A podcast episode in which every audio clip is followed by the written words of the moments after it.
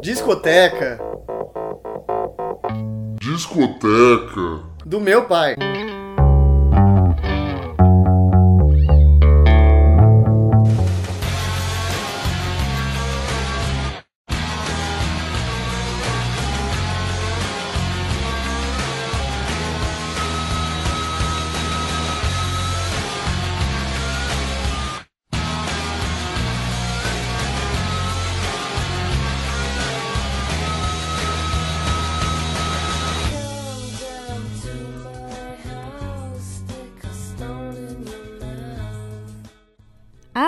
Começando mais um Discoteca do Meu Pai, eu sou a Júlia Padovan, te mostrando um álbum da hora dessa discoteca a cada episódio. E eu quero agradecer brevemente todo mundo que tem escutado o podcast, comentado e elogiado a Discoteca do Meu Pai. E se você quiser se juntar à nossa turminha, acesse o arroba Disque do Meu Pai no Twitter e segue lá. Assine também o podcast no iTunes ou em qualquer outro app de podcast que você tenha no seu celular. O álbum desse episódio é o homônimo do Garbage, que foi lançado em 1995 e foi o álbum de estreia da banda. A faixa que a gente está ouvindo agora é Super Vixen.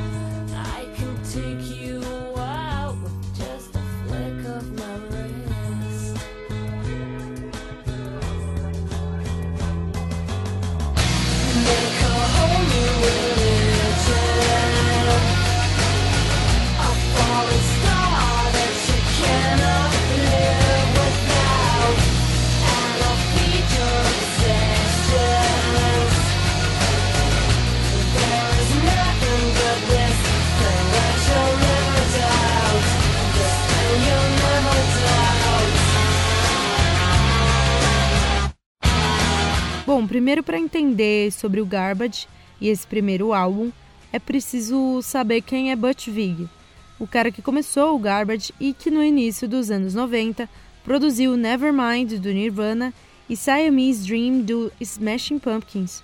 Esse foi o cara que encabeçou a criação do Garbage. Depois de produzir álbuns que entraram para a história, ele ficou um pouquinho entediado e começou a fazer umas remixes de músicas do Depeche Mode, do U2 e do Nine Inch Nails. Aí ele se reuniu com Steve Marker e o Duke Erickson e eles começaram a montar esses novos arranjos para as músicas já bem conhecidas. E foi aí que eles pensaram em transformar isso em uma banda. Mas depois eles tentaram algumas vezes com o Butch Vig no vocal, eles sentiram a necessidade de um vocal feminino. Aí o Steve Marker viu uma banda tocando em um programa britânico chamado 120 Minutes, que tinha ninguém menos que Shirley Manson nos vocais. Ela fez uma audição que não rolou muito bem, eles tentaram de novo, aí deu super certo e o resto, da história.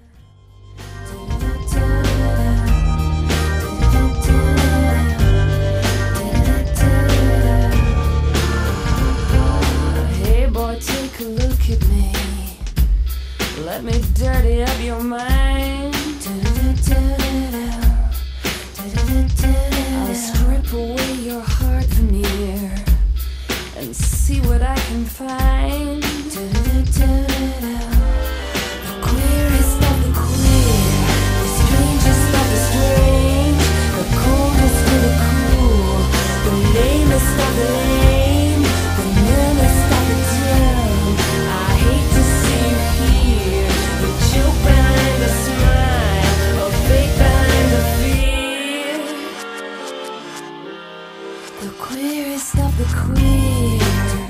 Faixa que a gente está ouvindo agora é Queer.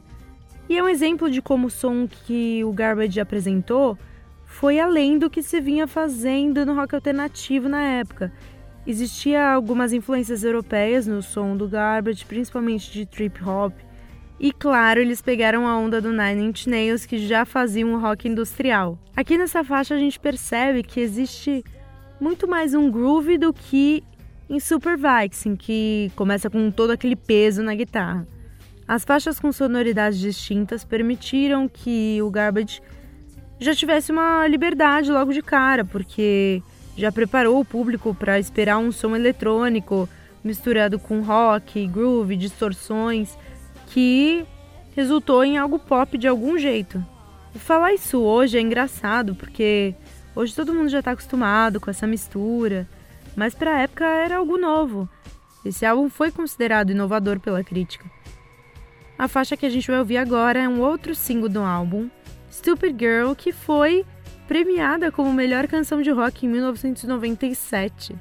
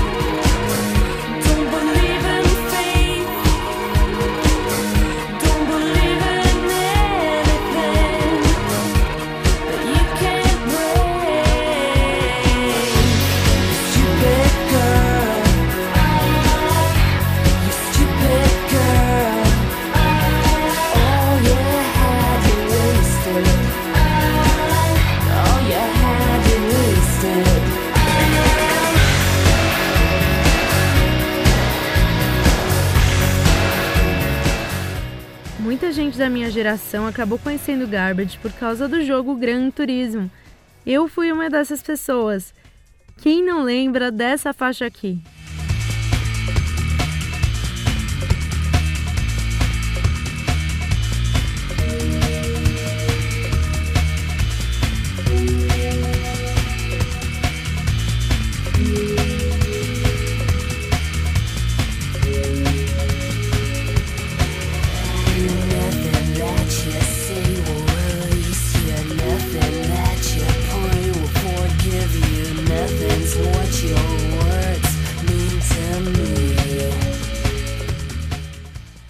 Essa faixa do álbum estava na trilha do Gran Turismo 1. E o Garbage apareceu também na trilha do Gran Turismo 2, com a faixa I Think I'm Paranoid. E claro, outra aparição do Garbage em trilhas por aí foi em 007 O Mundo Não É o Bastante, com a faixa The World Is Not Enough, mesmo título do filme. Eu recomendo, claro, ouvir o álbum na íntegra. Se eu falo de algum álbum aqui, é pra ouvir na íntegra, tá? Mesmo que seja ruim, por alguma razão, ele merece ser apreciado. E existem faixas muito legais nesse álbum, como Stroke of Luck, Milk e My Lover's Box. Agora, a faixa que a gente vai ouvir na íntegra é uma faixa que virou um super hit. E eu acho que revela muito da essência do Garbage e também o espírito dos anos 90, com aquela vibe meio trash, meio heroin chic, que rolava na época, meio decadente e ao mesmo tempo sem perder a pose. Eu acredito que a Kate Moss aprovou essa faixa. E é isso aí. Eu fico por aqui e deixo vocês com I'm Only Happy When It Rains. Um beijo, falou!